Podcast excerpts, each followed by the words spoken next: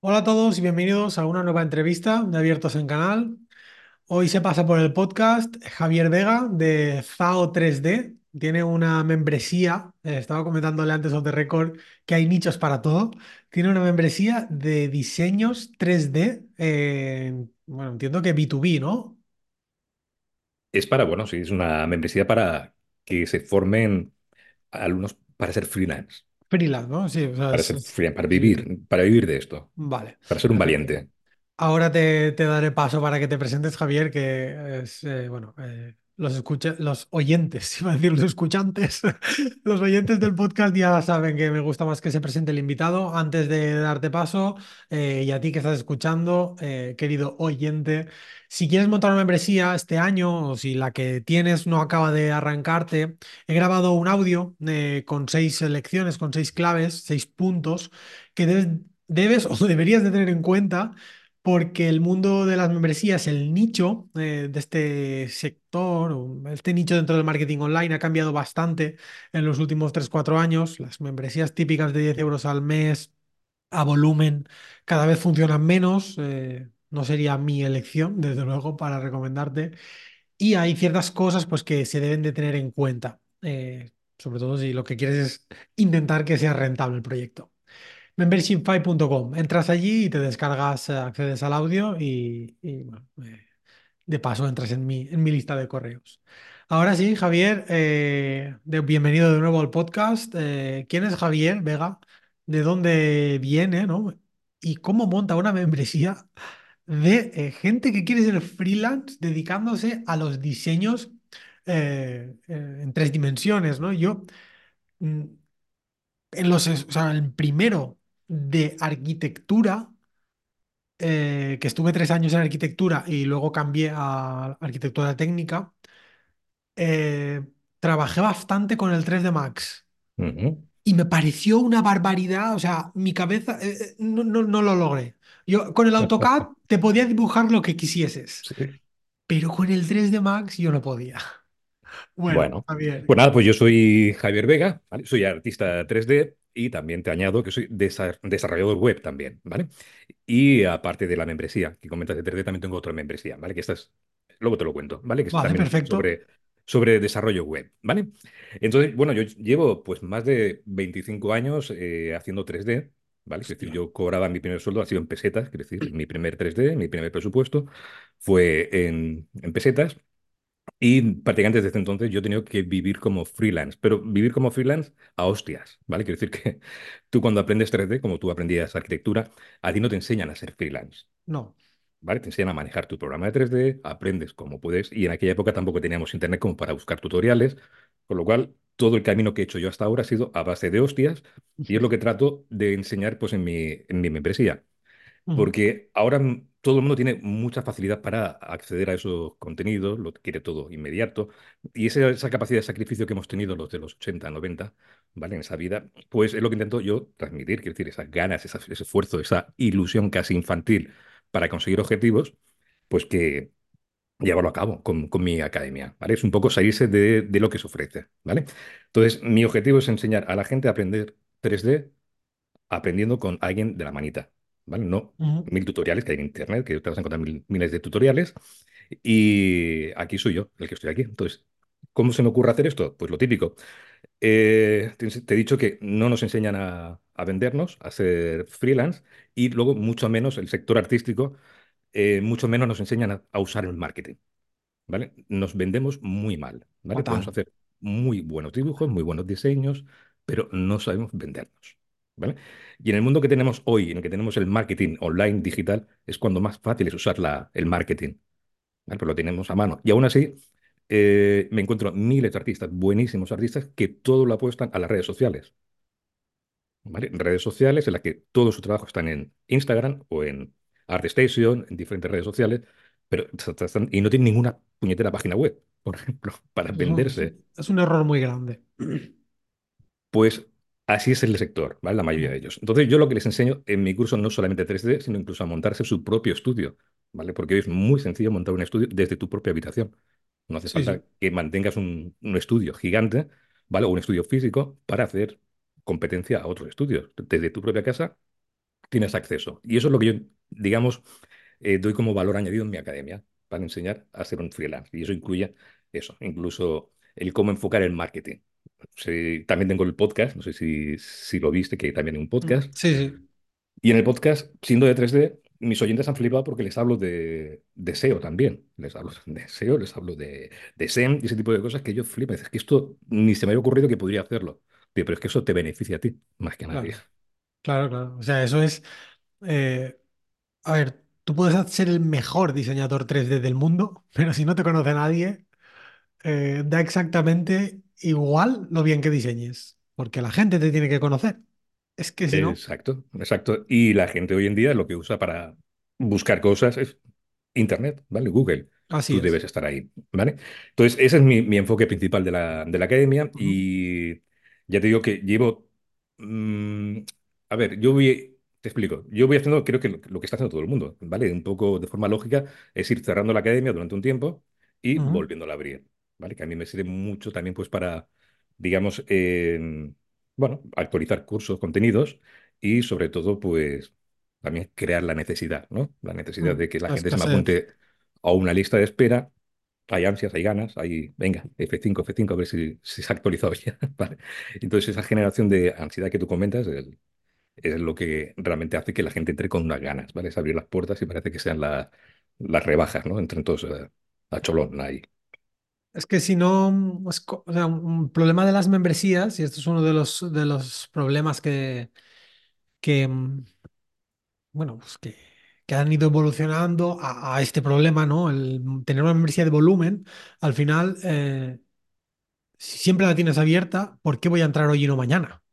Ya, Es que es, exacto. que es, es- es un, o sea, si yo, es el, el típico modelo de eh, 10 euros al mes o membresía barata por muchísimo contenido o, o te añado X contenido cada semana, cada mes, lo que sea. Al final, tiene mucho sentido que lo que provoque es el efecto contrario a la entrada. Si tú vas a volumen, a ver, pues, pues, por, por descarte alguien va a entrar. Si tú tienes 100.000 escuchas eh, diarias en un podcast o un millón de seguidores en la red social que te dé la gana, pues por, mm, o sea, es que po- por, mm, por acoso y derribo alguien va a entrar, ¿no? Va a entrar gente. Pero si no es tu caso, si el caso es de ser pues, una persona normal, que tiene cierta comunidad, cierta visibilidad, mm, pero tampoco es nada del otro mundo. Claro, eh, justo el meter más contenido, al final lo que potencia es que me espero, porque entonces eh, mm, rentabilizo más esa inversión. Y si siempre está abierta, es lo que digo, o sea, ¿por qué hoy y no mañana? Si mañana esos 10 15 euros van a ser más rentables, porque va a haber más contenido. Entonces, eh, me parece muy lógico tu estrategia de eh, abrir y cerrar. Pero también la ha cagado. Yo también empecé con el Bueno, claro. típico error, sobre todo cuando empezamos con este, esta fiebre de las membresías, ¿vale? Te inspiras, lógicamente, en nuestro amigo Boluda, ¿vale? Y tú sueñas, ¿vale? Porque somos soñadores. Hostia, yo quiero también, ¿vale? diez Mira, con que se me apunten mil, mil, ¿dónde vas? Flipado. Y de, bueno, 100, ¿vale? A 10. Y luego te das cuenta que cuesta mucho, ¿vale? Que te entre gente, ¿vale? Sobre todo cuando tienes un nicho ya tan nicho como el mío. Entonces yo empecé Claro, también con mm, muy poco, ¿vale? Y veía que la gente nos apuntaba. Tío, pero no puede ser, macho. Tengo que pegar voces aquí y decir, oye, que, que os apuntéis, que, o sea, me estoy enfadando ¿Cómo puede ser que no entren? Y a mí se me ocurre por lo típico, ya, pero ya vas a, un poco también gracias a ti, un poco también gracias a Jordi de Recurrentes, porque yo creo que todo eso nos pasa por ahí. Yo creo que Sí, llegué de rebote de él hacia ti, ¿vale? puede ser. Y el precio, al final fue subir el precio. Fue subir el precio y empezó a suscribirse la gente. No sé Es si fue una cuestión de percepción también. sí, la percepción del valor es muy importante. A mí esto me pasó, eh, lo cuento muchas veces con un curso de email marketing. Eh, lo lancé a 10, eh, lo justo el otro día lo comentaba con mi socio. Eh, lancé a, a 20 euros eh, y dije, voy a poner solo 10 unidades a 20 euros porque es la primera vez que lo vendo, tal y cual. Lo lanzo a 10 a 20 euros y no lo compra ni Dios. Pero ni Dios. Y yo, con un cabreo, pero, pero si el curso es la hostia, ¿cómo puede ser que, eh, de hecho, después lo ha comprado gente a 60 euros y, con unos, em, mm, con un feedback muy bueno. y no vendía nada. Y al final un día envié un email a la lista, y esto hace un año y medio creo o más, no sé si tú estarías ahí, eh, y dije, bueno, que me he cabreado, lo he puesto a 20 euros, no estáis valorando, o sea, he hecho un error de novato. El precio, que es que claro, es que el precio influye mucho en la percepción de valor de algo. Y dije, voy a subir el precio, pase lo que pase, venda lo que venda, pasado mañana, o no recuerdo. Total, que en dos días vendí las 10 unidades de los 20 de a 20 euros, luego vendí unas cuantas más a 30 y luego lo subí a 60 y volví a vender unas cuantas. E- Es que la percepción del valor va muy asociada al precio y la puedes cagar, la puedes cagar muy fuerte. Sí, sí, no, eh, ya te digo que este camino todo es aprendizaje y a base de hostias, pues vas aprendiendo, evidentemente. Y luego también, que es que al final todo coincide. Conforme vamos hablando todos los que tenemos experiencia, nos damos cuenta que nos volvemos locos por crear muchísimo contenido a lo loco. Cuando al final no hace falta tanto. La gente no le da tiempo a consumir tanto contenido, con lo cual Sí, también te es- puedes relajar tú un poquito más, ¿vale? Porque al final es que nos ponemos de los nervios. Nos estamos imaginando cosas que luego no ocurren, ¿vale? Nos ponemos en el lugar de gente que no conoces, ¿vale? Tú no sabes ni el tiempo que tiene la gente, ni el dinero que tiene la gente y tú piensas que todo el mundo va pelado como tú o no va, o va bien económicamente. No lo sabes, ¿vale? Entonces te basas en lo que tú no sabes. Y eso es un error, ¿vale? Tú tienes que eh, enfocarte en la calidad, ¿vale? Que al final es lo que importa. Menos contenido, mejor calidad, al final. Pues, así y la gente lo valora. Y me escriben alumnos con los que... A ver, yo le- les hago también parte de la membresía del valor añadido, es que yo les hago una tutoría también a ellos personal, ¿vale? Para hacer un seguimiento, dudas que te- puedan tener. Y me di cuenta que no todo el mundo tiene tanto tiempo. Parece, hostia, quiero hacer la tutoría, pero es que no llego, ¿vale? Entonces me voy consumiendo el curso cada los fines de semana. Entonces te das cuenta que la gente, por mucho curso que metas tú cada semana, o muchas lecciones, la gente no lo consume. Entonces Así ahora, es. pues, fue cambiar también la frecuencia, la gente va siguiendo los cursos, los contenidos son un poquito más extensos, con más calidad, con mejores descripciones, o sea, mejor contenido en general. Con lo cual la gente lo está valorando. Y la retención es mucho mayor también. ¿Vale? Al principio la gente se puede dar más de baja y a veces lo puedes entender. Dices, bueno, que hay mucho chorro de, de, de curso, a lo mejor son todos, han bajado un poquito la calidad por esa obsesión, ¿vale? De querer que meter mucho contenido, que no sé qué, nos pasa. Empezamos a ver, empezamos a imitar a la gente y vamos como locos. No, no. En tu producto y lo que puedes enseñar con la calidad que tú sabes enseñar. Y al final, cuando acabas siendo tú, personalmente, es cuando tú funcionas, ¿vale? Sin es. sin intentar de imitar Así es. Em, me paro en esto de la tutoría personalizada, Sí, esto no es algo que, de hecho, bueno, mentira, creo que Alex Yuy, que también se pasó por el podcast, creo que me comentó que la membresía que él lanzó, que, que de hecho le entró demasiada gente de lo que él pensaba, le consumía mucho tiempo y al final la, la cerró, también metía algo similar como un one-to-one al entrar y tal. sí. En tu caso es un one-to-one mensual. Eh, semanal, ¿vale? Entonces, lo que pasa es que tengo tres franjas horarias que en cuanto se llenan, se llenan. Sí, pero quiero decir, Yo entro en ZAO 3D Sí. eh, mañana y tengo, eh, o sea, dentro de, de mi de, la- de lo que yo te pago, puedo reservarte una tutoría mensual. Sí. Pero, y vale, y tienes tres franjas horarias y, eh, o sea, si llegas, llegas y si no llegas, no llegas. Claro, yo siempre lo voy anunciando, de que quedan pocas. Hay veces que tienes que, espabilarles. Hay mucha gente que incluso eh, piensa que hay que pagar la, la- la tutoría, ¿vale? Dice, no sé que tengo la tutoría, pero ya cuando puedo, digo, pero si la tienes incluida en el precio. Entonces me da cuenta que a veces a lo mejor no lo he comunicado yo del todo bien. Sí, a veces no comunicamos bien. También es verdad que a veces no, no nos dejamos comunicar. Quiero decir, Claro, no nos enteramos de la misa a la mitad, pero porque estamos a 3.000 cosas. hace mil cosas, damos por hecho muchas cosas y resulta que no, que tienes que ver que el- cómo entiende la gente, cómo comunicas tú. Y eso pues es algo que también vas puliendo con el tiempo. Ahora Bueno, soy muy cu- pesado también, ¿eh? Dejando las cosas claras, ¿eh? Cuéntame, cuéntame esto entonces, ¿cómo, cómo te lo organizas? El, a ver, yo lo que sí que me hago es tener mucha disciplina ahora, porque es la mejor forma de hacerlo. ¿Vale? Al principio era un poco eh, asilvestrado, que decir, vas haciendo, y conforme vas teniendo inspiración, vas, bueno, mira, hoy hago tres lecciones y luego no hago ninguna. ¿Vale? Entonces, eh, ¿ahora cómo funciona? Bueno, pues yo lo que hago es, primero, el podcast. En el podcast yo anuncio muchas lecciones también, ¿vale? Para ir calentando el, el ambiente, ¿vale?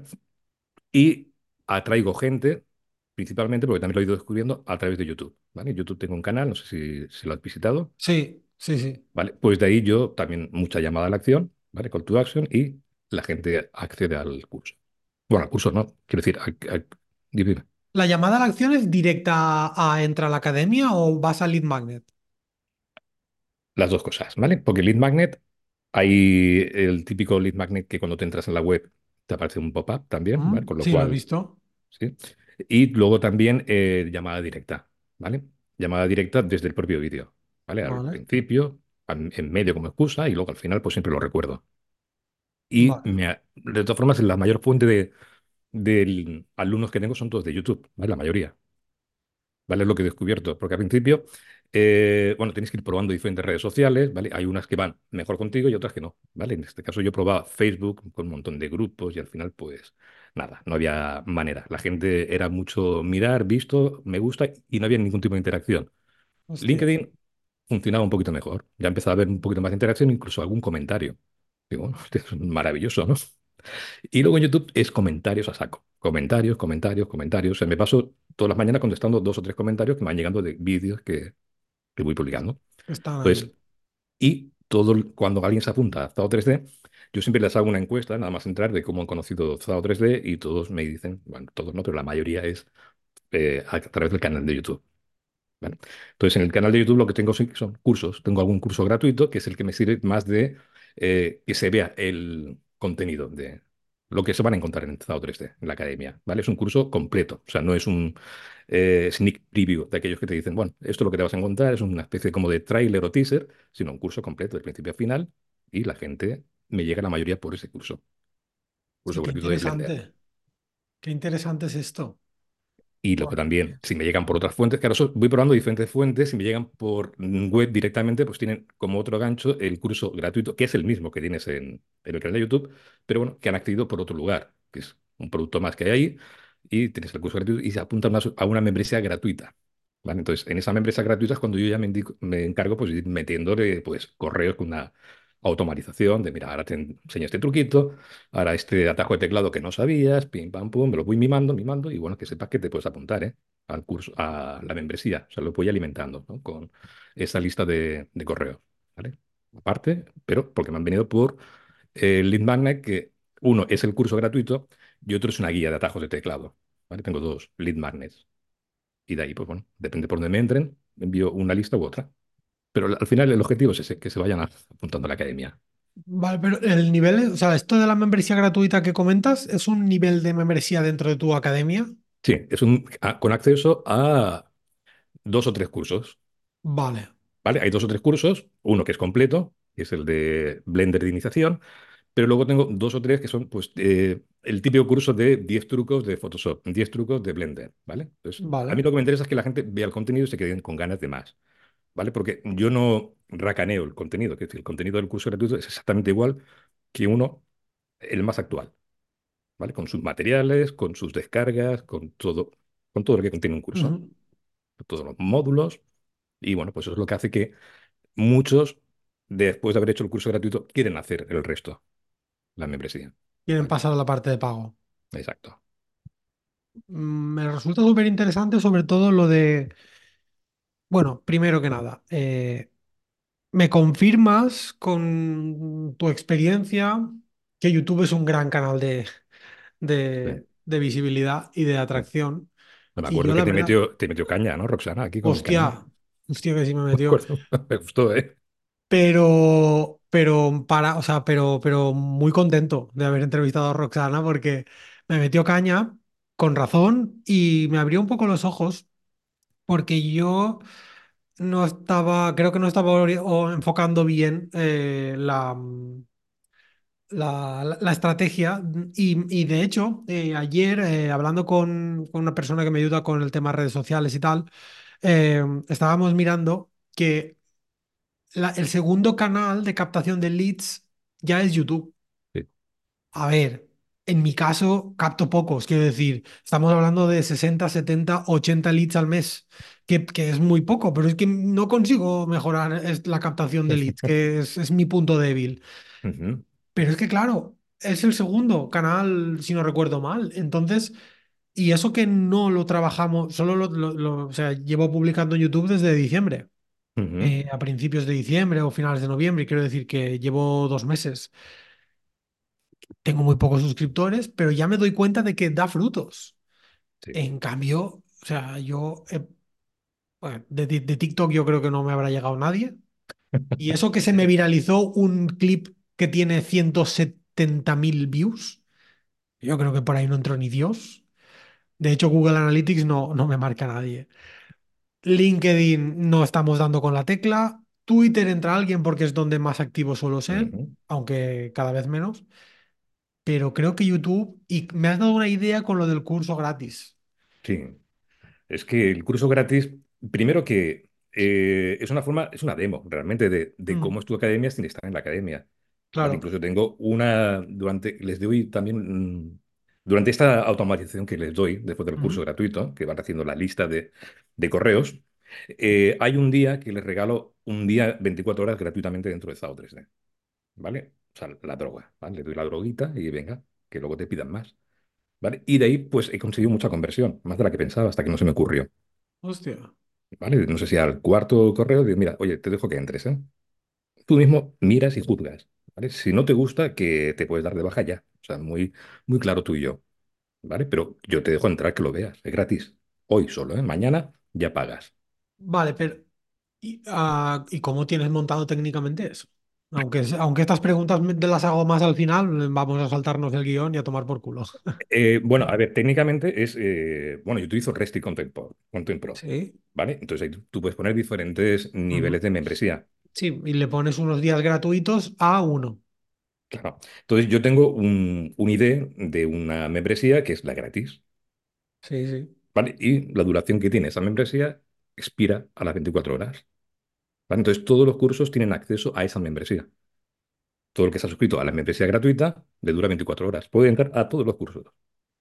Vale, vale, vale, vale. O sea, tienes como un tercer, un tercer nivel de membresía, ¿no? Sí, incluso te puedo decir que tengo 10 niveles de ese. 10, Mm. porque a me, se me fue, te explico un poquito porque se me complicó un poco la historia al principio, porque lo de ZO3D yo lo empecé sin membresía al principio, lo empecé vendiendo cursos sueltos. ¿Vale? Entonces, los cursos sueltos eh, van bien durante un tiempo, ¿vale? Que es cuando tú lanzas la campaña, vendes un montón, la curva sube, pero luego sonido de grillos durante un tiempo hasta que no haces el siguiente curso. Claro, hacer un curso de este tipo eh, es mucho trabajo, técnicamente, y luego de tiempo también mucho trabajo. Estás seis meses haciendo el curso. mucho esfuerzo de venta. Claro, dices, otra vez, estás seis meses sin vender nada, haces otro curso, vale, vas calentando, ¿vale? Vas haciendo campaña, pero dices, "Pero es que no me compensa. No me compensa porque estás Sí, es la mitad del año sin hacer nada, ¿vale? Para dos cursos nada más que tienes, ¿vale? Luego te, te compran a goteo. Y al final, pues, decidir, pues, coño, hazlo como, membre- como membresía. ¿vale? Entonces, ¿qué ocurre? Que cuando lo pasa en membresía, la gente que había comprado cursos previamente, claro, no podían ver el curso. ¿Qué dice? Pues hice una membresía para cada curso, que se había comprado individualmente, entonces la gente accedía a su curso y punto, nada más. Vale. Entonces me lo he ido complicando un, po- un poquito de esa forma, ¿no? Pero me ha ido funcionando No, también. pero es, es una buena solución, ¿eh? O sea, no. De hecho, yo con yo en membershipfy.com, en nuestra membresía que la tenemos con nuestro plugin, con Easy Restrict, Sí, eh, yo he vendido ahora hace, hace un mes he vendido un curso y un, bueno, un par de cursos y lo he vendido con el plugin. O sea, he creado niveles de membresía lifetime y lo he vendido con el plugin y chimpum. Quiero decir, no me he calentado la cabeza y la experiencia de usuario es buena. O sea que creo que tu solución es muy buena. Entonces, de todos esos, entiendo que hay algunos niveles, ¿no? Que son de estos cursos heredados. exacto, Y luego tenemos actualmente, que entonces sí que son, entiendo que, aunque a lo mejor hay varios precios, ¿no? Pero sí que tienes como tres niveles. El gratuito totalmente, exacto. luego el de pago total y ese tercer nivel que dura un día, Exacto, de que 24 te da acceso a todo. Puertas abiertas. Hago un puertas abiertas y venga, pasa y chafardea, toca, rompe, ¿vale? vale. Aquí todo, todo. Venga, para ti. Entonces la gente tiene esa experiencia, bueno, ven un curso o dos, a veces es suficiente con cuatro lecciones que querían ver, bueno, has aprovechado y ya está, sus cuatro lecciones, pero hay gente que le interesa hacer el curso completo y lo hace. Hostia, qué interesante. Y, y el, el- lo, claro, lo que entiendo que lo que tienes es un checkout único para ese nivel de membresía, ¿no? Sí, Con, con el ID. Y ese email solo lo envías una vez. Es decir, hoy te permito entrar gratis aquí, mañana ya no. O como, exacto, exacto. Mañana ya no. aunque realmente, si, bueno, si ellos abriesen el email otro día, podrían entrar igual. Claro, podría entrar igual, igualmente. ¿Vale? Quiero decir, y tampoco, lo que pasa es que tú no le dices eso tampoco, ¿vale? Tú No, claro, le, claro. El que es vivo te lo va a hacer igualmente, ¿vale? Y bueno, Sí, lo bueno, hoy y lo haré pues la semana, evidentemente, ¿vale? Pero eso pasa con, como con todo, ¿vale? Tú puedes tener vídeos que no se pueden descargar y resulta que si sabes un poquito, lo descargas. Sí, sí, Y la sí, gente no va a perder el tiempo en eso, ¿vale? Pues todo, pues igual, más o menos.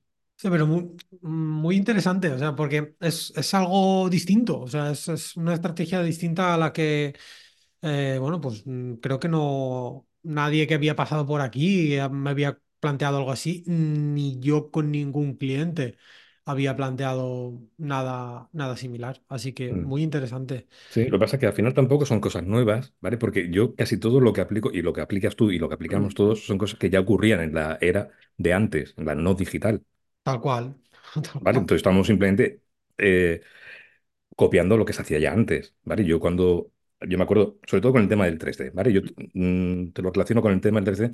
Las academias de 3D anteriormente son carísimas, ¿vale? Y muy pocas, habían una en cada ciudad de las importantes, en Barcelona, Madrid, Málaga, Sevilla y punto. No Ujú. no busques más, ¿vale? Y de vez en cuando sí que hacían una, una sesión de puertas abiertas, en la que tú veías pues, todas las instalaciones y te dejaban trabajar, o te hacían una, una clase maestra ese día. Bueno, las típicas clases que al final te dicen, oye, pero ah, tienes que apuntar al final, ¿vale? Que tienes un regalo al final, al final es una, un descuento, como el que te hacen en cualquier Sí, webinar que hacemos ahora. Al final es lo mismo. Pues todo eso lo he ido aplicando también a mi academia. Digo, pues bueno, haré una sesión de puertas abiertas, una jornada de puertas abiertas y la gente entre y aproveche. Incluso si ese día quiere hacer una tutoría conmigo, pues mira, aprovecha la, tutoría conmigo. ¿Vale? Ya está. A veces lo he tenido y nos, nos ha servido incluso para conocernos, ¿no? Eso también da, da cercanía. Eso de cercanía y al, al creador, en este caso a ti, te permite también extraer mucho, mucha información, mucho, mm, mucho feedback de, de la gente, po- de por qué entra, qué busca, eh, preguntarles. Y eso es, ah, después pues, se, se- se traduce en un- en una mejor estrategia de venta. Cuando lanzaste la membresía, ¿cuánta, cuánta audiencia tenías? Audiencia, a ver, la audiencia que yo tenía, eh, la tenía dispersa, ¿vale? Tenía dispersa por la lista, ¿vale? La lista tenía una lista que era una lista mala, ¿vale? Una lista contaminada, ¿vale? Que estaba, eh, se había llenado pues por un bad, un mal eh, lead magnet, ¿vale? Que es el típico que le regalas algo y ya se apuntan. ¿Vale? Entonces no tenía calidad ese lead magnet, ¿vale? Era, creo que venían todos de Facebook además y bueno, gente que no, incluso no tiene ni siquiera relación con el 3D, ¿vale? O sea, muy, muy mala. Entonces, y me di cuenta que digo, aquí hay que hacer una limpieza total. Y prácticamente lo que hice fue borrar la, la lista.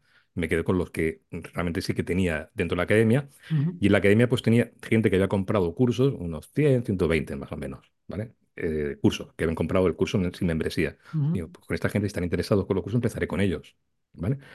Y luego el lead magnet, lead magnet que fueron los atajos de teclado, y ese pues sí que se me, vira- se me vi- viralizó el contenido, ¿vale? Y se repartía por todos los sitios. Se compartía el atajo, los atajos de teclado en PDF porque no había atajos de, de Hostia, bueno. teclado en español. Digo, claro, pues si la gente pide en español pues, y no hay, pues donde van es al tuyo, ¿no?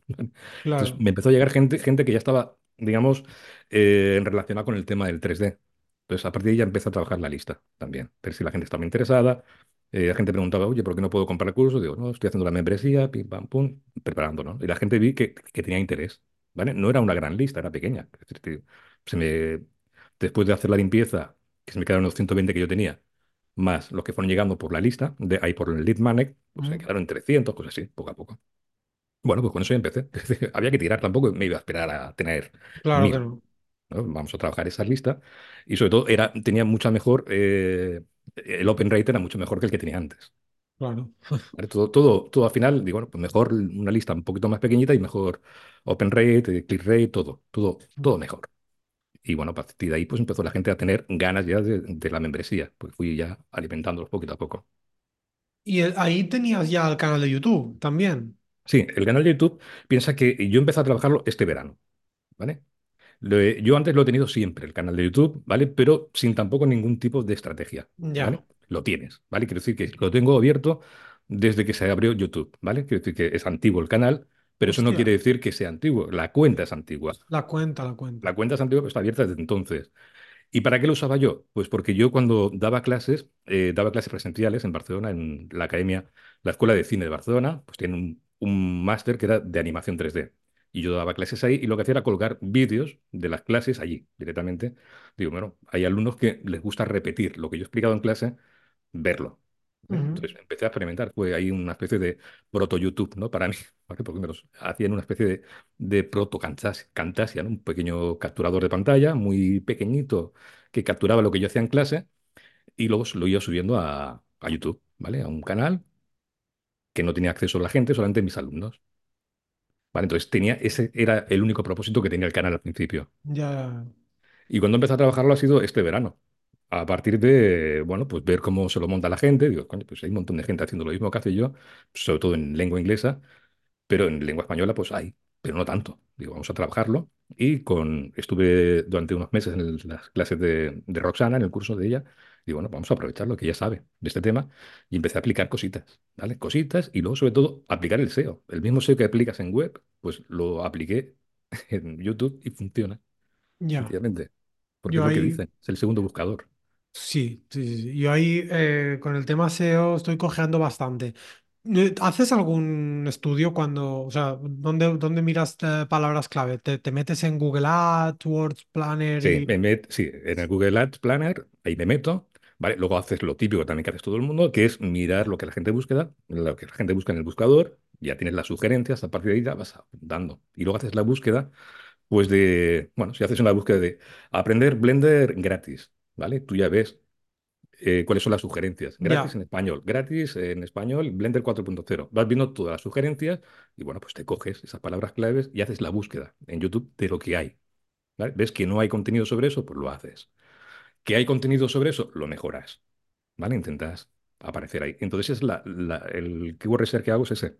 Y luego utilizo también un, un add-on, también que es BitIQ, BitIQ, no sé si lo pronuncio bien. mm, me suena mucho. ¿vale? Que es una especie de em, planificador también de palabras claves, unas herramientas muy potentes que se conectan con la API de YouTube y te permite obtener palabras clave también de de- sobre lo que tú buscas, los canales que, que mejor posicionan, con qué palabras posicionan, cómo tienes tu SEO, ¿vale? Es una especie como Ujú. de eh, yo SEO, pero para tu canal de YouTube, Ya, ya, ¿vale? ya. Entonces te ayuda muchísimo. Es una herramienta, por lo menos, para tener eh, analíticas, ¿vale? Porque no hay nada peor que hacer cosas sin saber cómo van, sin tener Sí. analíticas, ¿vale? Entonces te da unas analíticas un poquito más detalladas. Y a partir de ahí pues he ido trabajando nada más, ¿vale? Pero yo he notado que sí que ha habido un incremento de suscriptores, porque a principio de verano eh, tenía no sé si 5.000 eh, suscriptores, ya, era, ya hay 8.200 en muy poco tiempo. Pero es que antes la curva era muy pequeñita, crecía muy poco a poco y ahora ha subido mucho. Es que cuando le dedicas cariño a las cosas Sí, y, y le metes tiempo, pues, pues se nota. sí, y equivocarse mucho. O sea, yo... Bueno, pero a ver, a mí el hecho de equivocarme, yo ya cuento con esa, con esa carta, la de equivocarse, tienes que contar con ella siempre Sí, y que así te es, sirva. así es. Em, la propuesta de valor de la, del- de, la membresía de, de ZAO 3D no ha cambiado en ningún momento, ¿O ha sido siempre la, la actual de entro y tengo acceso a todo y la tutoría, o ha sido iterando, pivotando un poco la propuesta también.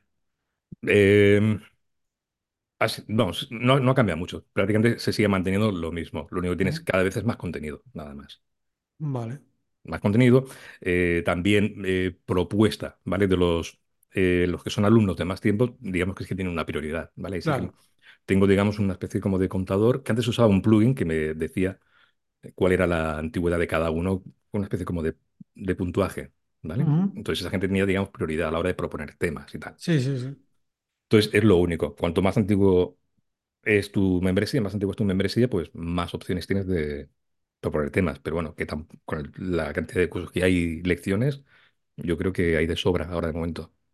Hay, al hay final, bueno, 700 vídeos, me parece, 715 una joder. cosa así. Una Ya, locura. ya tienen ahí ya. Eh, también, a ver, esto también es una forma de gamificar, esto también aumenta la retención, eh, que no es que sea una locura, pero, eh, coño, si tú sabes que si eh, estás más tiempo, tus sugerencias están mejor atendidas o, o tienen prioridad, eh, pues evidentemente te lo piensas un poquito más antes de, antes de, de darte de baja. El, eh, el pricing sí que ha ido evolucionando, por lo que Totalmente. antes. Cuéntame un poco la historia del pricing. Mira, empezó simplemente con una promoción, pero eso ya fue para la lista que yo tenía, ¿vale? La primera lista, ese que fue, digamos, intencionada, ¿vale? Que fue 7 euros al mes, imagínate. Pero esa fue intencionada. Es decir, que esa no fue decir, sé que voy a meter la pata. No, no. O sea, le dice, no, van a ser 7 euros como si son 5, ¿vale? Pero eso es para ti, porque tú ya has sido alumno de ZAO 3D y quiero que lo tengas, que mientras sigas apuntado, ¿eh? Si Claro, borras, claro. luego ya a, a pasar por el nuevo precio. Luego ya pasé a la tontada de los 10, ¿vale? Porque al final te vamos imitando, ¿vale? Vamos imitando. Eso Y hacer lo de los 10 me parecía que, que bien, pero sin haberlo analizado mucho tampoco. ¿eh? Que es un poco, ya te digo, asilvestrado, ¿no? Vas haciendo a lo loco. Ah, 10, venga. 11, no. ¿Has pensado? No, da igual, venga, para adelante. ¿Vale? Y te das cuenta que no, que no reacciona.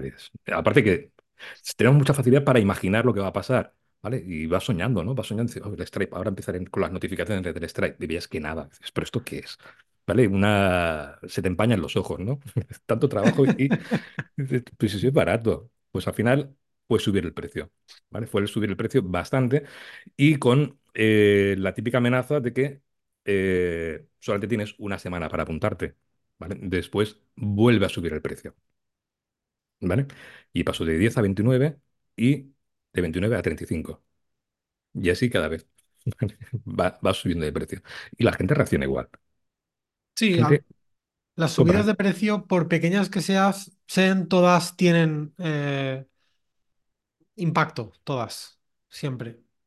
Sí, sí, pero es curioso que doblé, digamos, lo que es las- el nivel de suscripciones con el nuevo precio, con el 29. ¿Vale? En lugar con, de, con 10. Con 10 es que no, no, no había nada, ¿eh? La gente entraba y se iba. Es la percepción de valor.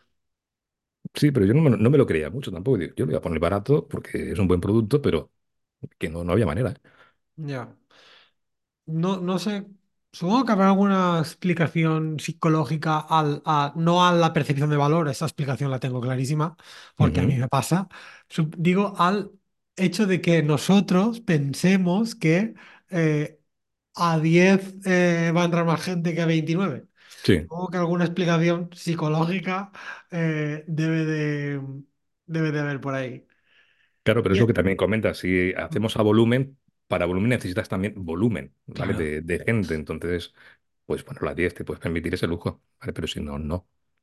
Así es, yo eh, mm, últimamente me hago números muy rápidos de el- si tienes mm, 10.000 personas en cualquier audiencia, o sea, en una audiencia, en cualquier mm, red social, como mucho vas a capturar un 10 un 15% más menos eh, pasarán a ser leads. Por tanto, entre eh, 1000 y 1500 estarán en tu lista de emails, por decirte algo. No, no- no me iré mucho con la mayoría de, de de listas.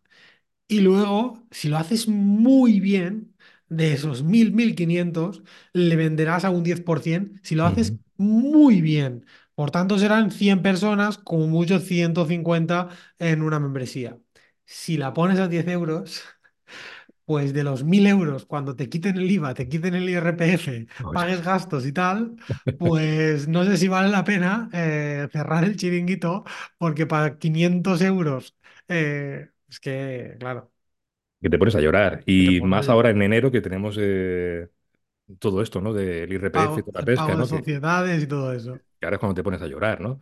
Entonces cuando te das cuenta que no, no, hay que, hay que subir el precio. Está clarísimo. Hmm.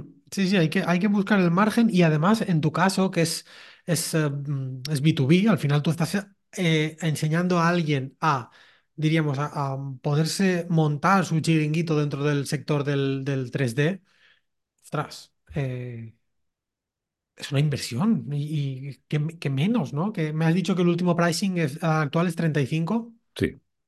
Mm, Pues es Sí, tú ponte a, a buscar una academia de 3D por 35 euros al mes. Quiero decir, eso no lo vas a encontrar, pero claro, no, pero no de 3D ni de inglés. Quiero decir que No, no, yo estoy pago tres claro, veces más de inglés. claro. Entonces, eh, yo te tengo que ofrecer algo, eh, primero que Si yo cuento con la experiencia, ¿vale? Yo he trabajado muchos años en este sector, ¿vale? Eh, todos los errores que yo he cometido no los vas a cometer tú. Entonces, no solamente es eso, sino también un poco mentalidad, ¿vale? Porque lo que te comentaba hay que cambiarle mucho el chip al artista 3D, ¿vale? Cuesta mucho que tengan una página web, ¿vale? Y te envían un currículum y te lo envían con un Gmail. Digo, "As- así no vamos, no vamos bien, ¿vale? No estás vendiendo bien. Luego enseñas a gente del mismo sector en Estados Unidos y tienen unas páginas web alucinantes. Y mira que ahí tienen Instagram y tienen Facebook como en todos los sitios. Si, si- si son de allí las redes sociales, pero ellos saben venderse primero, ¿vale? El marketing que utiliza parece que es que se los dan en el colegio, el marketing, ¿vale? Ya crecen vendiendo los yankees. Y noto mucha diferencia entre el artista 3D español y el de Estados Unidos. Aquí no se vende nadie. Y luego cuando cierran las cuentas de... la a lo mejor le han cancelado una cuenta de Facebook y han perdido todo. Pues lo tienen todo basado en su Facebook. ¿Vale? Digo, no, no. Montate tu página web y todo lo tienes ahí. Y eso no te quita de que lo puedas publicar en Instagram, en Facebook, en YouTube, en todos los sitios, porque es un canal para atraer gente. Así Pero no lo pongas todo allí. Es que una red social no puede ser el centro de, de tu negocio. El otro día me entrevistaban en, en una radio aquí de, de- de Valencia, en la televisión, bueno, la radio autonómica, y mm, los, los dos eh, presentadores se quedaron muy locos cuando les, les contaba el caso de, de un canal de YouTube que estaba generando unos 7 8 mil euros al mes a través de AdSense. Creo que era un, un, hace ya años, un bloguero de estos que se dedicaba a viajar eh, iba, iba explicando su, pues, su día a día. De repente cambió el algoritmo de YouTube y pasó de 7.000 y pico al mes a 500.000, entre Claro. 500 y 1.000. Claro, o sea, o sea, es que te dan ganas de colgarte, te dan ganas de colgarte, porque has basado tu negocio en, o sea, has montado tu tienda dentro del Zara. Tú Eh, eres, justo. tú eres eh, una tienda de ropa artesana de algodón orgánico, no sé qué ni sé cuántos, y montas tu tienda dentro del Zara. Sí, Pues sí. cuando a Zara le da la gana, mm, te pone una cortinita por delante de tu tienda y cuando la gente pasa no te ve nadie. Pues ya está. O sea, ¿qué quieres? No, no caigas en ese error. Es... Exacto, tal cual. Pues eso es lo que les pasa a la mayoría. Y, y eso pues, y luego también me da cuenta que muchos, en el sector también, como, como en WordPress, por ejemplo, en Blender tenemos los add-ons, que son plugins, ¿vale? Los plugins.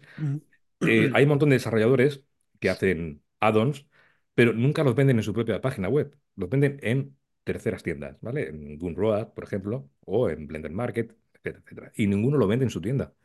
Pero si tu tienda tienes el 100% para ti, no tienes que compartirlo con ningún tipo de, de comisión. Claro. ¿vale? Y eso, pues, esa mentalidad parece que le sale de forma natural vender en Gumroad porque lo hacen mil personas, porque lo hace todo el mundo. A ver, yo entiendo que Gumroad te dará cierta visibilidad, eh, pero aquí la estrategia creo que es un poco al estilo Amazon. Eh, lo que debería de plantearse esa gente es vender algo mm, muy chorra en Gumroad y con la entrega de ese producto vender lo que quieran vender en su web. Claro, Es, es decir, por ejemplo, yo compro, eso sí, yo compro, he comp- bueno, he comprado últimamente eh, café en, en Amazon y la marca de café que me ha vendido el café, no recuerdo ahora, Not the Same, era Not the Same, bueno, no recuerdo el nombre, creo que era Not the Same, una, creo que son de aquí de Madrid. Eh, ellos me venden el café a través de Amazon, pero me ponen una tarjetita dentro del paquete y me dicen, el próximo pedido que hagas, lo hazlo por la web, porque por nuestra web, que está aquí el QR, y te llevas un 15%. Coño, producto de entrada, Amazon, visibilidad, perfecto, pero una vez has hecho una venta, llévatelo a tu casa, llévatelo a tu casa y potencia la venta desde tu web, no desde Gumroad. Pero bueno, ent- entendido perfectamente. Pues esa es la idea del enfoque de ZAO 3D, el que sean, Mm, eh, utilicen, digamos, más la mentalidad de vendedores, ¿vale? Que no solamente hay que ser 3D cero, sino que también hay que saber vender el 3D, porque es que todos naturalmente somos vendedores, desde que somos pequeños hasta que crecemos. O sea que parece que nos da miedo vender, la mm. mayoría. Parece no, no, no está. Es No, que yo estado también antes de liarme con el 3D, de, profesionalmente yo estuve siete años vendiendo a puerta fría, decir que también pillé mucho, ya, digamos, mm, ahí me dieron bastante caña y aprendí muchísimo.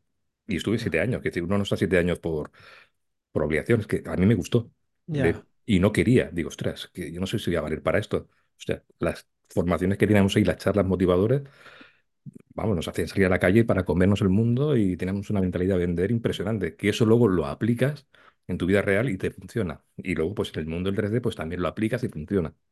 Y así me he ido tirando yo a, a la piscina todo el tiempo. Si no, no, no avanzas si no tienes mentalidad vendedora. así es. En- ¿cómo te organizas esto de las aperturas y cierres de la membresía? Eh, ¿lo haces X veces al año? ¿Cómo, cómo lo organizas? Ah, He visto que tienes una lista de espera. Eh, Sí. explícanos un poco cuál es la, la estrategia que sueles seguir. De momento ahora no uso ninguna estrategia. Voy cerrando cuando me apetece y voy abriendo cuando me apetece también. Entonces, eh, quizás es más cuando yo veo que, que puedo terminar contenidos, ¿vale? Porque eh, hay cursos que se están, no están completos, no están al 100%, ¿vale? Y yo lo que hago es publicar cada semana contenido. Entonces, me espero también a poder organizar y que se acabe algún curso que sea un poquito más al 100%, se acerque al Ujú. 100%, y luego vuelvo a abrir para que la gente se encuentre cursos completos de principio a final. Ya, Entonces, no es un tiempo estipulado el que yo tenga, sino según voy viendo cómo va el contenido. vale, vale, vale, vale. Y siempre al, o sea, siempre que la tienes cerrada, tienes la lista de espera para eh, promocionar, ¿no? O potenciar que esta gente eh, pues se apunte a, a esta lista de espera. Sí, ¿Tienen algún beneficio por entrar en la lista de espera? no, no, no he pensado mucho en eso. A ver, eh, debería pensarlo un poquito más, ese tipo de cosas. ¿vale? Tiene- es que a veces no me da la vida para tantas cosas Ya. de, de organizar, pero me parece buena idea lo que tú dices. A ver, eh, coño, que es imposible ir a todo, eh, quiero decir, no. Oye, ¿qué pasa? Encendí una bombillita, que ostras, qué Sí. bueno. Mira, te lo digo porque justo, eh, a ver, esta entrevista creo que se publicará el 7 de febrero, Eh, o sea que falta.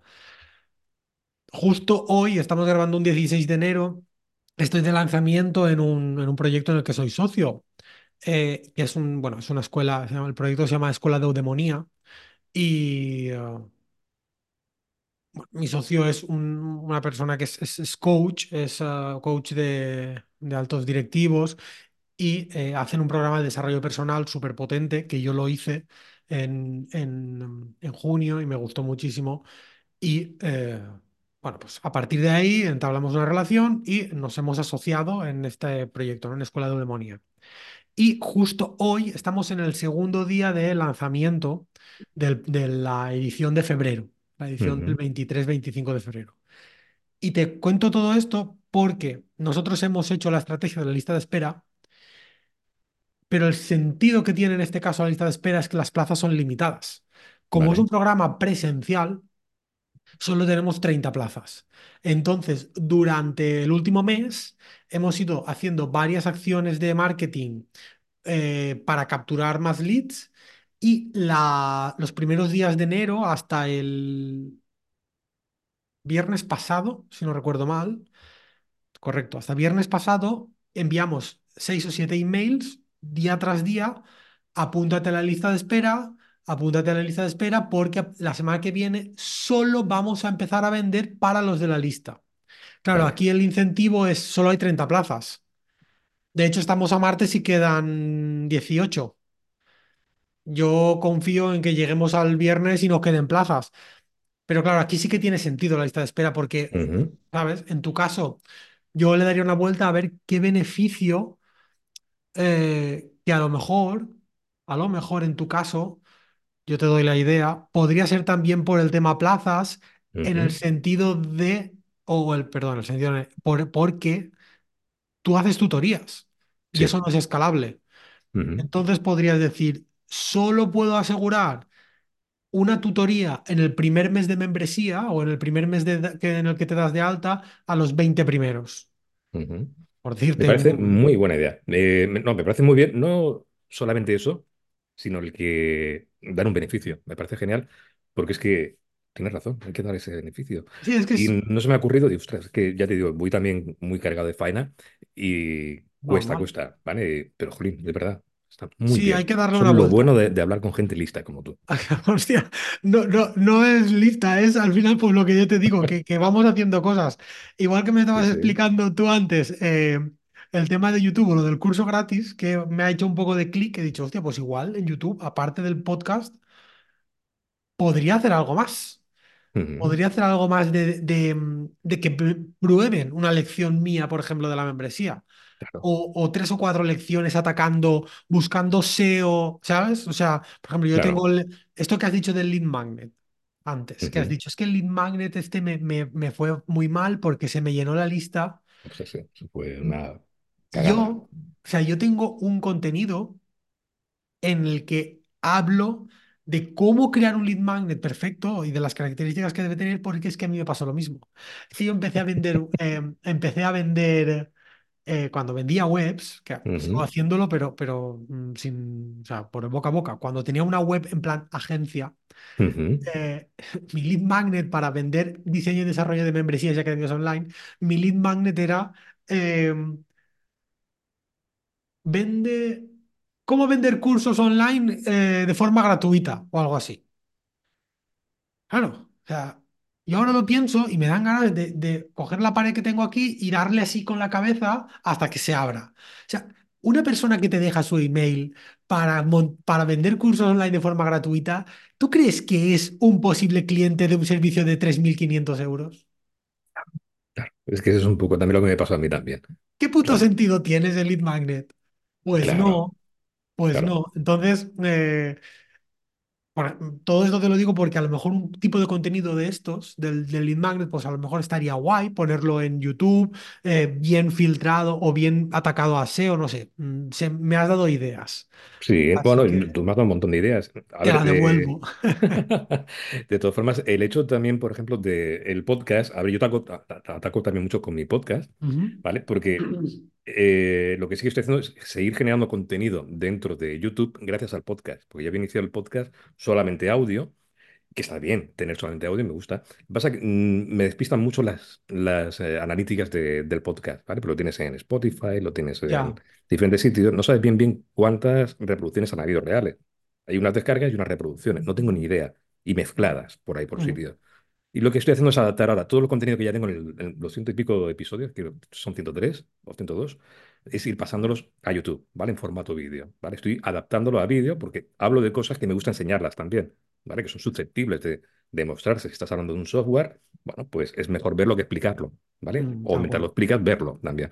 Entonces me viene muy bien para tener contenido. Y ahora sí que estoy viendo que el podcast en YouTube tiene más visualizaciones que en el de audio, pero quizás por el contenido que hago, que es visual todo el tiempo. Entonces me Ya. está yendo bien por ahí. Porque lo que haces es, o sea, no pillas el audio y con una IA o algo le metes un vídeo, sino pillas la idea, ¿no? de ese contenido para grabar un vídeo. Sí, en algunos me viene muy bien incluso el audio que ya había antes y simplemente le añado imágenes sobre, de fondo, ¿vale? Y en otros lo que hago es regrabarlo, es decir, lo vuelvo a grabar pues con, digamos, la, eh, digamos, la experiencia de ahora, porque los primeros podcasts, cuando empiezas un podcast te das cuenta, ¿no? Que estás hablando como solo, ¿no? No sabes a quién estás hablando. Sí, sí, Yo me encontraba muy, ay, como casi leyendo, ¿no? Y Mm, ahora pues es más espontáneo, ¿no? Entonces ahora los grabo pues regrabados digamos, de la idea, lo que tú dices, ¿vale? Este podcast iba de esto, pues voy a hacerlo de nuevo. Lo que pasa es que me sale más fluido ahora que antes, que cuando vas mm. sin saber hacer podcast, ¿no? Entonces, estoy viendo que sí que tienen más visualizaciones ahora los podcasts. Y gracias a eso, el YouTube, ahora para mí es el que mejor funciona para atraer gente. Mm, respecto a, al a ZAO 3D, mm, vamos a acabar con ella y te voy a preguntar lo de la otra membresía que me has dejado así Oh, como votando al no principio. esperabas. Eh, eso no me lo, no- no me lo esperaba. Eh, respecto a ZAO 3D, eh, ¿es tu fuente principal de ingresos? ¿Cuánta gente tienes dentro? Si quieres compartirnos el churn, cuánta gente se da de baja, esto, es- esto está guay saberlo en porcentaje, evidentemente. Eh, ¿cómo, cómo te estructuras? Porque, por ejemplo, mi membresía, Membershipify, pues mm, no es ni de cerca la principal fuente de ingresos en, mi caso. La membresía es pequeñita, eh, bueno, mi, socio y yo eh, además, ahora ya es un proyecto de dos. mm, Pues bueno, un poco por, por curiosidad y por, por saber un poco cómo se organiza la gente de este sector. Vale, eh, no es mi principal fuente de ingresos, ¿vale? Este es mi juguete, mi hijo mimado, ¿vale? Mi proyecto de toda la vida y aquí estoy dándole trabajo y que vaya funcionando y vaya creciendo, ¿vale? Entonces sí que le dedico mucho tiempo, evidentemente, ¿vale? Porque lo mimo. pero no es la principal fuente de, de ingresos, aunque se está acercando, poco a poco se está acercando. Vale, entonces deben haber como eh, fijos unos 100, 120 más o menos. Más o menos ese es el número mágico que, que yo tengo, ¿vale? Y el churn rate, eh, pues bueno, va variando. Lo que sí que me da cuenta es que eh, son gente que se dan de baja, a lo mejor en el primer mes, porque a lo mejor no les ha interesado, o gente que se da de baja muchos meses después y luego vuelven también, ¿vale? Es un poco eso. Tampoco tengo muy analizado el, el, el El porcentaje. porcentaje. Pero no, no me puedo quejar, ¿eh? Es decir, al principio sí, al principio hasta me daban hasta, hasta penica, ¿no? Cuando veía, digo, ay, esto- esta es la parte que menos me gusta, ¿no? Pero luego te acostumbras, ¿no? Dices, bueno, se dan de baja dos y entran tres, bueno, más o menos, ¿no? Te Mm, vas. Lo que pasa es que cuando lo cierras, la, la membresía durante un tiempo y luego va a subir de precio, la gente como que aguanta más el tiempo. O Ya, sea, sí, sí. el, eso sí que lo he notado, que pues, hay menos bajas. Y el que se Mm, da de baja, pues se da de baja, no pasa nada. Pero no tengo un porcentaje así como muy medible todavía, o no lo he medido. Pero me pararé un día y me diré, Sí, a ver, lo del charne es interesante más que nada par- para saber, em, o sea, para saber si está bien o si, o si vale la pena focalizarse en, pues en, en trabajar en, en él. Em, porque si es entre un 5 y un 10%, pues bueno, mm, entra dentro de lo normal.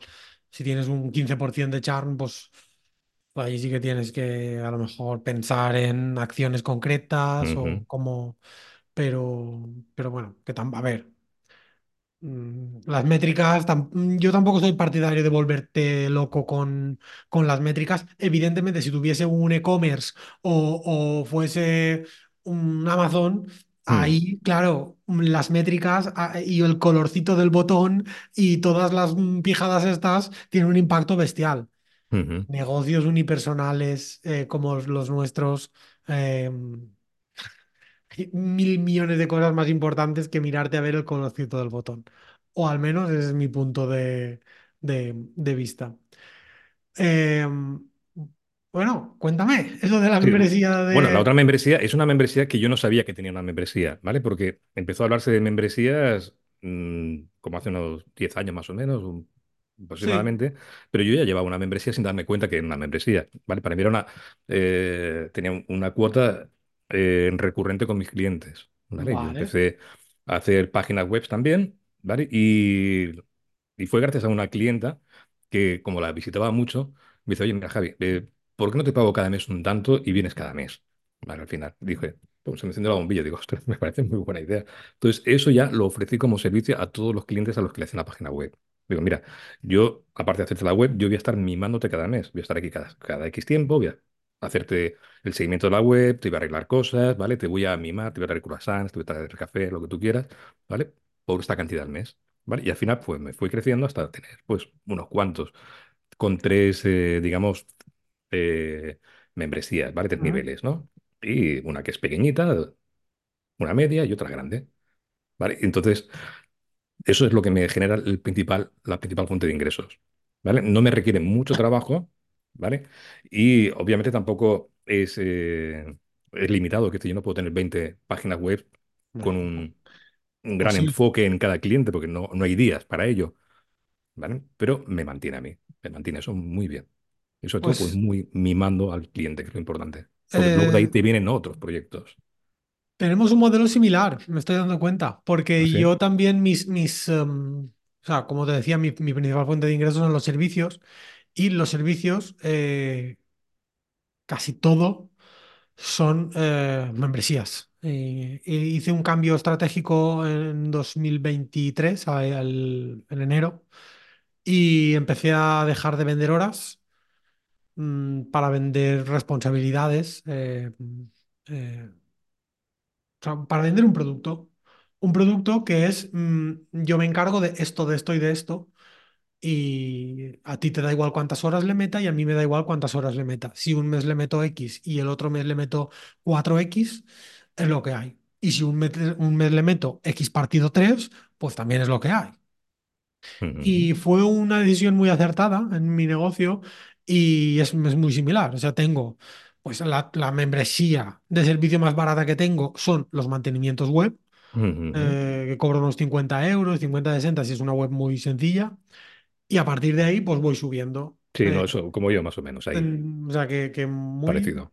La más barata no me, no me supone mucho trabajo y, y puedo tener automatizados muchas, muchos mantenimientos y luego pues un poco más los premium, ¿no? Que, Sí, y claro, pues la putada de esto es que al final la, gente te paga para que estés ahí. Entonces, cuando toca estar ahí, pues yo, por ejemplo, estamos grabando ahora, son las 5 de la tarde, eh, a la una de la tarde he colgado con otra entrevista que tenía y tenía una llamada bomba en mi teléfono. Una clienta, Fran, la web ha muerto. Oh, bueno, eso, eso pasa. Pues eso pasa. Y en ese momento, eh, claro, es que tú cobras, claro, claro, yo cobro, pero, pero en, o sea, pero estoy aquí. O sea, Claro. la web ha muerto, vale, pues media hora la web ya, ya, ya no está muerta. Eh, pues, pues para eso te pagan, ¿no? Em, ¿te ves haciendo esto siempre, Javier? Eh, Cada vez ¿cómo, menos, cada vez menos, porque también estoy eh, aceptando menos clientes también, ¿vale? Para mantener los que ya tengo. Y luego eh, el objetivo, ¿vale? ¿Cuál es mi objetivo? Eh, lo tengo muy claro, porque ya lo probé el año pasado, que es, mi mujer es filipina, ¿vale? Entonces tenemos casa en Filipinas. Entonces yo ya estuve el año pasado trabajando allí tres meses desde Filipinas, ¿vale? Y mi objetivo es estar seis meses allí y seis meses aquí. Y con la paz y la tranquilidad. Y desde ahí trabajar. Allí tengo conexión a internet, tengo, estamos montando el estudio en la parte de atrás de la casa, con lo cual la idea es terminar viviendo allí, con toda la tranquilidad del mundo. qué tal es Filipinas para vivir? De puta madre. Es muy divertido. Si tienes que definirlo con una palabra, es divertido. Divertido. ¿Vale? ¿Vale? La gente es muy abierta, es muy sonriente. ¿Vale? Es, digamos, es el país mochilero eh, de la, del sudeste asiático. ¿Vale? Está Tailandia, que va todo el mundo. ¿Vale? Todos los concursantes de pasapalabra van allí. ¿Vale? Todos, todos los de, claro, de la, suerte van allí. Y Filipinas es más de mochilero. ¿Vale? Es más virgen todo. Entonces, hay zonas en las que, digamos, la conexión a Internet es un poco mala, ¿vale? Pero luego en zonas que son más urbanas, pues ahí tienes muy buenas conexiones, muy buenas fibras ópticas y funciona bien. Es que hay que montárselo bien. Mm. Y a ti realmente entiendo que con, al- o sea, con, con bastantes menos ingresos que aquí, allí podrás tener un nivel de vida bien. Sí, claro, ahí es una maravilla. Primero, el comer es muy barato, luego allí, claro, ya no tenemos que pagar mm, alquiler, por ejemplo, porque ya tenemos la casa allí directamente, o sea, te ahorras muchísimas cosas allí, Ya, ¿vale? Pero luego también es la tranquilidad, también, ya. quizás también es un poco la edad, ¿vale? La edad a mí también me está llevando a, a que yo antes vivía en Barcelona y luego me fui a Tarragona, ¿vale? Ahora queremos buscar un pueblecito cerca de Tarragona y fuera de España, pues irnos a Filipinas. Decir, que un Ya. poco estar en la tranquilidad Sí, y trabajar menos y dedicarle pues a FAO 3D pues su tiempecito, haciendo cursos y lo que me divierte a mí realmente. O sea, yo quiero vivir divirtiéndome, qué importante es eso. Qué claro, importante es eso. y que me dé dinero mientras me divierto. Yo, aunque no tenga, aunque sea un poco más joven, también tengo muchos altibajos de decir, hoy me como el mundo, quiero montar no sé qué ni sé cuántos, y luego tengo épocas de decir, suelta, suelta, suelta que, que no es necesario tanto para, para, ni para vivir ni, ni, ni para ser feliz, joder. No, no, que va, no hace falta tanto. Ahora que tiene esas energías, por ejemplo, es mi hijo. Mi hijo es el que ahora se va a comer el mundo. Pues venga, pues ahora cómetelo tú. Yo ya me lo he comido, una parte. Me he indigestado algunas veces, he vomitado otras. Ahora te lo comes tú. Y yo, pues, me voy por ahí. Bueno, es Qué mi, bueno. Mi forma de, de ser ahora. Ya, ya te digo que estuve probando el, el año pasado y la mayoría de mis clientes ni sabían que estaba en Filipinas Claro, es que ellos que saben, ni solamente con los que tenía que hacer una videollamada, ¿vale? Y bueno, pues sí, tienes que ajustar la hora, ¿no? el horario, sí. tu... Pero también ganaba mucho tiempo porque trabajaba por la mañana entera sin ninguna llamada de teléfono, ¿vale? Porque la gente estaba en España durmiendo. O sea, trabajaba, digo, "Hostia, si trabajo más allí que aquí, bueno, o trabajo mejor. Mm, Sí, sí, sí. De más calidad, más enfocado, Eh, más con menos eh, interrup- interrupciones. cero interrupciones. Mm, Qué bueno. Eh, si tuvieses que darle, mm, esta pregunta no la solía hacer mm, y la, he hecho esta mañana al otro entrevistado que, que he tenido y creo que es interesante. Si tuvieses que darle a alguien que, mm, que empieza y ahora intenta olvidarte un poco del, del freelance 3D Alguien que quiere montarse una membresía, quiere, eh, yo que sé, tiene una academia de yoga, eh, hace terapias, quiere pasar al mundo online, hacer formato suscripción. em, ¿qué dos, tres consejos o qué dos, tres aprendizajes que tú te hayas llevado le, le transmitirías? Buena pregunta, ¿vale? Buena pregunta porque es una pregunta que debería yo contestarme también, ¿vale? ¿Qué, qué consejo yo me daría? Vale, yo en principio, eh, si se quiere liar con una membresía, es sobre todo generar una buena audiencia, ¿vale? Y Mm, con buena audiencia no me refiero a gran cantidad de audiencia, sino buena audiencia. Piel. fiel y del nivel que tú buscas, ¿vale? Porque yo te digo, para mí fue la gran cagada. La audiencia que tenía, digo, ostras, yo tengo mil y pico de suscriptores en la lista. Una puta mierda lo que tenía, ¿vale? Era todo gente que solamente quería los cursos gratis. Digo, pero macho, ¿qué me he encontrado aquí? Entonces, es muy bueno que se genere una muy buena audiencia. Y buena audiencia me refiero con calidad. Y a partir Muy de ahí, si tu proyecto eh, te gusta, ¿vale? Lo que vas a ofrecer va a ser algo de calidad también, ¿vale? Porque no hay nada mejor que enseñar lo que a ti te gusta, ¿vale? No buscarte un sector del que tú no conoces o lo haces por obligación, sino si vas a hacer yoga es porque te mola el yoga y lo disfrutas, porque eso se transmite. Yo soy un friki, un flipado del 3D, es decir, eso se me nota cuando doy las clases. ¿Vale? Porque es que me doy cuenta yo, luego cuando me escucho, digo, qué flipado que eres, macho, aquí estás alucinando. Digo, pero eso a la gente le gusta luego al final. ¿vale? Te ven muy, muy que estás disfrutando, que estás disfrutando con eso. A veces se me olvida la palabra técnica y, y, me voy al, más al nivel más llano, al disfrute del 3D. ¿Vale? No hace falta explicar que el vértice tal o el- la arista tal. No, no. Vamos a disfrutar con, el, con este pedazo monstruito que estamos haciendo aquí y flipamos. Pues yo creo que es eso. El consejo que daría sería currarse una buena audiencia y no se obsesione con el número. Estoy muy de acuerdo con ese, con ese consejo. Eh, por ir acabando, Javier, suelo preguntar siempre eh, una recomendación de contenido, ya sea libro, podcast, película. Eh, esta mañana me han recomendado una serie, el, El Encargado, creo que era, El Encargado, una serie que está en Disney.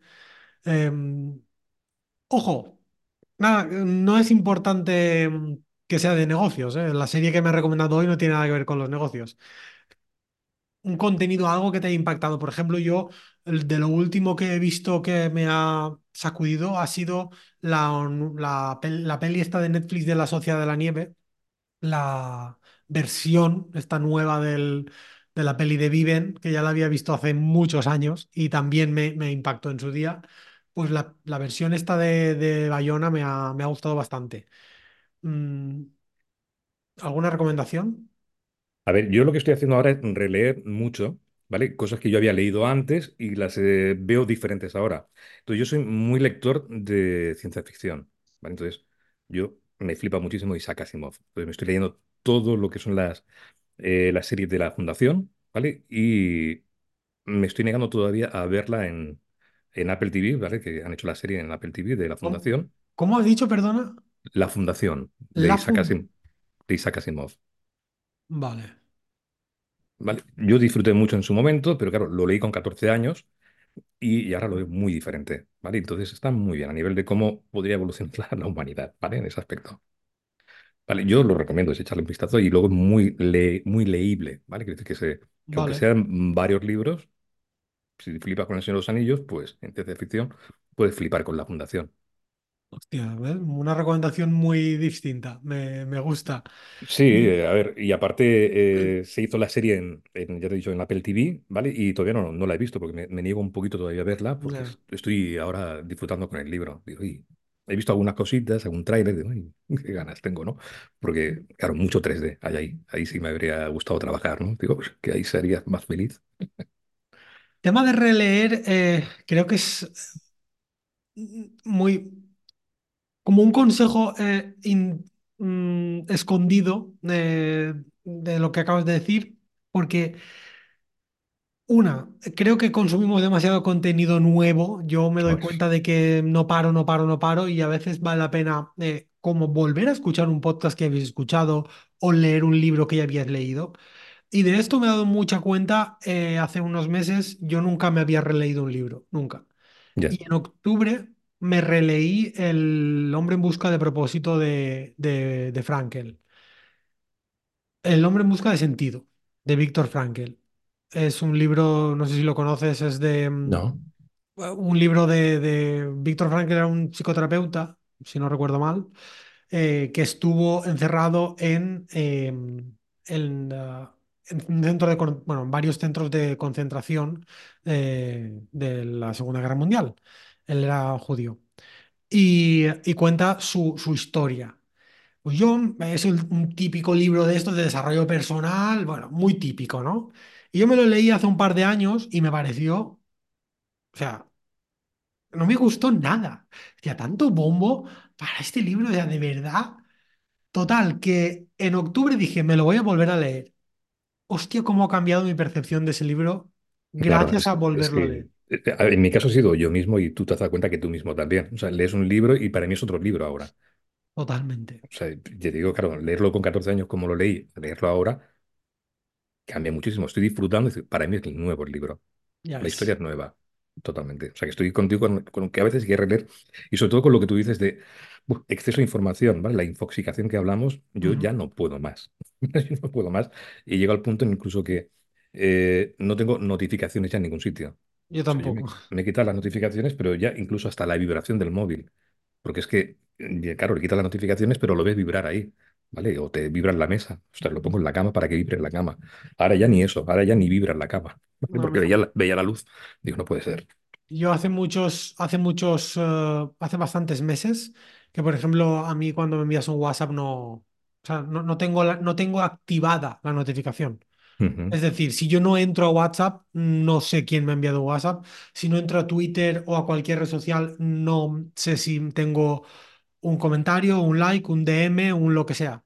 Y es un poco putada porque a veces te, por ejemplo, el otro día eh, la gente más cercana ya lo sabe y cuando quieren algo me llaman.